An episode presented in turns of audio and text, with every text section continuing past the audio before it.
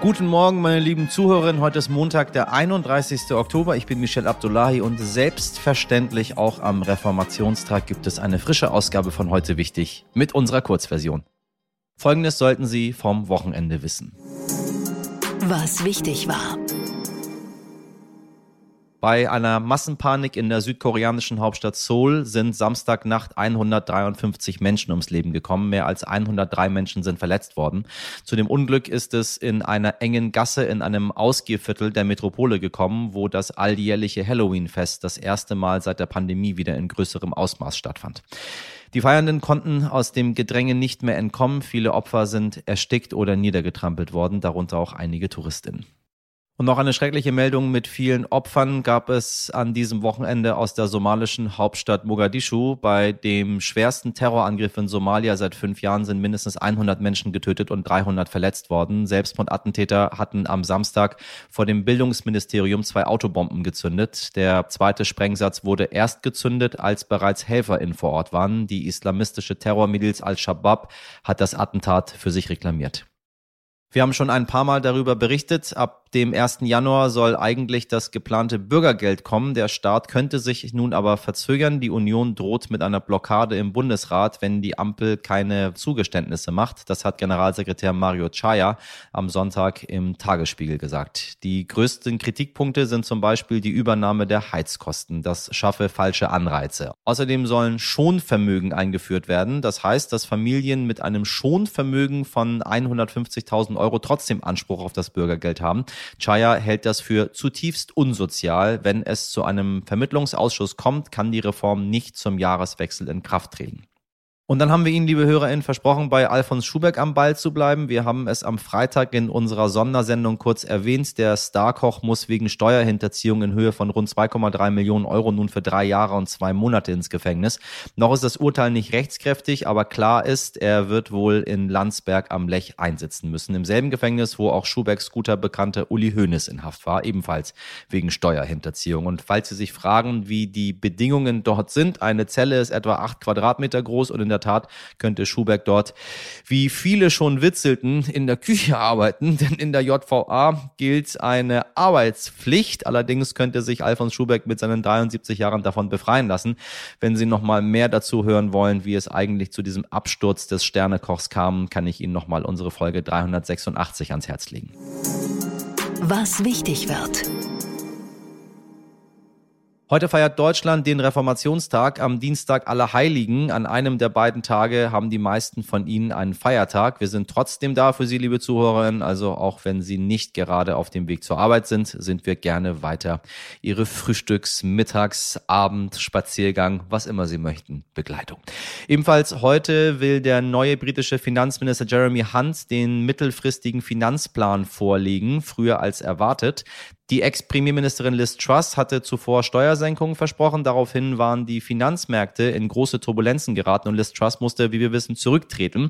Der erste Schritt des neuen Finanzministers war, fast alle Ankündigungen von ihr zurückzunehmen. Jetzt geht es eher in Richtung Steuererhöhung.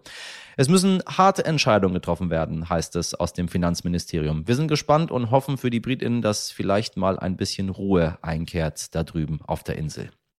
Der Dienstag steht ganz im Zeichen von Wahlen. Zurzeit können wir da ja von einigen berichten. Mehr dazu gleich. Diesmal sind Parlamentswahlen in Dänemark und auch in Israel wird erneut gewählt. Und nächsten Sonntag beginnt die Weltklimakonferenz in Sharm el-Sheikh, Ägypten.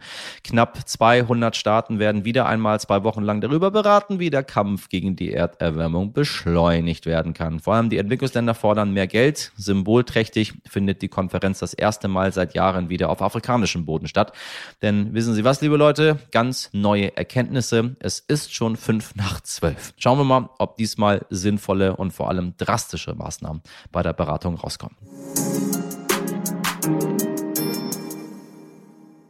Vor wenigen Tagen wurde in Norwegen ein Russe verhaftet, der sich als Brasilianer ausgegeben hatte. Ihm wird Spionage vorgeworfen für den russischen militären Nachrichtendienst GRU. Insgesamt hat Norwegen im Oktober neun russische Staatsangehörige festgenommen, bei denen vermutet wird, dass sie für russische Geheimdienste arbeiten. Und je mehr Konflikte es gibt, desto mehr wird spioniert, gelauscht, fotografiert. Mit welchen Methoden arbeiten Agenten und wie schaffen sie es, Vertrauen aufzubauen, um an Informationen zu kommen? Das wird uns jetzt der Ex-Agent Leo Martin Martin erzählen. Er war zehn Jahre lang beim deutschen Inlandsgeheimdienst, dem Verfassungsschutz. Leo, ich grüße dich. Guten Morgen. Hallo. Lieber Dimitri, hallo, grüß dich. Wenn ich hier immer mal wieder in Berlin bin und in Mitte spazieren gehe, dann äh, gehe ich oft am Bundesnachrichtendienst vorbei und immer wenn man an diesem Neubau so vorbeikommt, finde ich, da hat man, äh, habe ich so Gedanken und denke mir so, was was geht da eigentlich so hinter den Mauern so vor sich? Ist das am Ende alles viel unspektakulärer? Ich weiß, du warst selbst nicht beim BND, aber ähm, so von der von der Mystik her ähnlich. Sind unsere Fantasien da größer als die Realität? Ja, Berlin, Hauptstadt der Spione, da geht die Fantasie auch immer mit mir durch. ich war beim Verfassungsschutz, das ist der deutsche Inlandsgeheimdienst und äh, wir arbeiten dort aber im Endeffekt mit denselben Methoden, wie der BND das tut. Der einzige Unterschied ist, der Bundesnachrichtendienst ist der Auslandsgeheimdienst der Bundesrepublik Deutschland, der Verfassungsschutz oder die Ämter, die Landesämter für Verfassungsschutz sind die Inlandsdienste gearbeitet wird, aber mit demselben Handwerkszeug. Und es ist, wie du vielleicht schon richtig vermutest, ähm, es ist nicht James Bond, es ist nicht Rambo-Manier, es ist kein Einzelkämpfertum, sondern in Wirklichkeit ist es ein Zusammenspiel von Experten. Da macht jeder das, was er am besten kann. Und am Ende hat man dann äh, mit bisschen Glück und Fingerspitzengefühl eben das ganze große Bild über politisch schwierige Situationen, über Kriegs- und Krisengebiete oder in meinem Fall war es die organisierte Kriminalität. Du sagst es schon, es ist äh, weniger Action als im Film. Äh, trotzdem, wie war das bei dir? Wie viel Action steckte so in deinem Alltag? Also die spannendste Zeit beim Nachrichtendienst war die, als ich als Operateur draußen im Feld eingesetzt war. Unser Hauptauftrag war die Bekämpfung, die Aufklärung der organisierten Kriminalität. Ich habe sehr viel mit dem Ostblock im weitesten Sinn zu tun gehabt. Ja, da waren viele Dimis und Dimas dabei bei meinen äh, Zielpersonen und äh, draußen am Mann äh, da wird's, äh, da gibt's äh, schon die ein oder andere spannende Situation. Ne? Du hast mit Menschen in Extremsituationen zu tun, die gerade dabei sind, ihr Umfeld äh, zu verraten, Informationen mit uns zu teilen, obwohl sie von diesem Umfeld ja auch abhängen, wirtschaftlich und sozial, teilweise auf jeden Fall. Das heißt, da wird mit harten Bandagen gekämpft, da geht's richtig um was. Worte wie eine zweite Chance fallen da nicht. Und da kommt's äh, im einen oder anderen Moment schon mal zu einer Ausnahmesituation. Kannst du ein bisschen konkreter sagen, was du so gemacht hast? Mein Job war es, Vertrauensleute im Milieu der organisierten Kriminalität anzuwerben. Ja, wir wollten wissen, wer sitzt da ganz oben und erteilt die Aufträge, wie verändern sich mit der Zeit die Geschäftsmodelle, die Lieferrouten, wohin fließt das dreckig erwirtschaftete Geld am Ende zurück. Und sowas erfährst du nicht über technische Überwachungsmaßnahmen, sowas äh, erfährst du auch nicht von dem Typen mit einer weißen Weste, sondern du musst jemanden finden, der im Milieu drinsteckt selbst, der seine Finger mit im Spiel hat, der einen Blick hinter die Kulissen hat, in die Struktur nach oben. Und das sind Typen, die haben ein anderes Wertesystem, als wir beide das haben, die, oder die meisten unserer Hörer da draußen. Ja. Ganz einfache Werte wie meins oder deins, ja, werden dort anders interpretiert. Das Rechtsgut auf körperliche Unversehrtheit wird nicht so hoch aufgehängt. Also ähm, da hast du es mit Menschen zu tun, die vermutlich in deinem privaten Freundeskreis sonst keine große Rolle spielen würden. Heute nicht ich. Wir müssen Abschied nehmen nach 142 Jahren. So lange standen sie immer für uns bereit an vielen Ecken der Republik, die großen gelben Buden beleuchtet und mit dicken Telefonbüchern drin. Ich spreche von der guten alten Telefonzelle. Im Behördendeutsch auch Fernsprechhäuschen genannt. Für unsere jungen HörerInnen, die sahen aus, ja, wie so gelbe Duschkabinen mit einem Smartphone an einer Schnur, einem dicken Smartphone, mit dem man jedoch weder WhatsApp noch im Internet surfen konnte, eben äh, nur zum Telefonieren geeignet. Das Geld konnte man jedoch nicht PayPal, sondern musste es als Münze einwerfen. Für 50 Cent konnte man eine Minute lang telefonieren. Dafür war die Netzqualität aber immer super.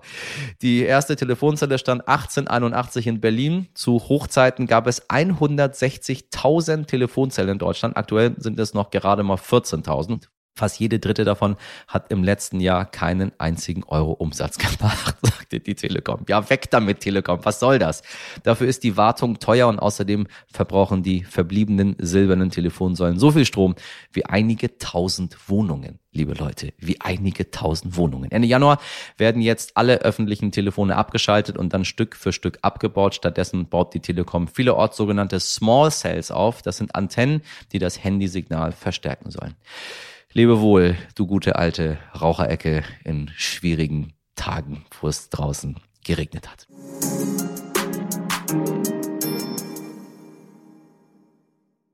Das war die Kurzversion, liebe HörerInnen. Wollen Sie das gesamte Interview mit dem Ex-Agenten Leo Martin hören? Dann klicken Sie doch auf unsere Langversion und dann möchte ich Sie gerne noch an unsere kleine Marktforschung erinnern. Da würden wir uns riesig freuen, wenn Sie sich zehn Minuten Zeit nehmen könnten und Fragen zu heute wichtig beantworten. Denn nur so können wir diesen Podcast noch besser machen. Den Link dazu finden Sie in der Folgenbeschreibung.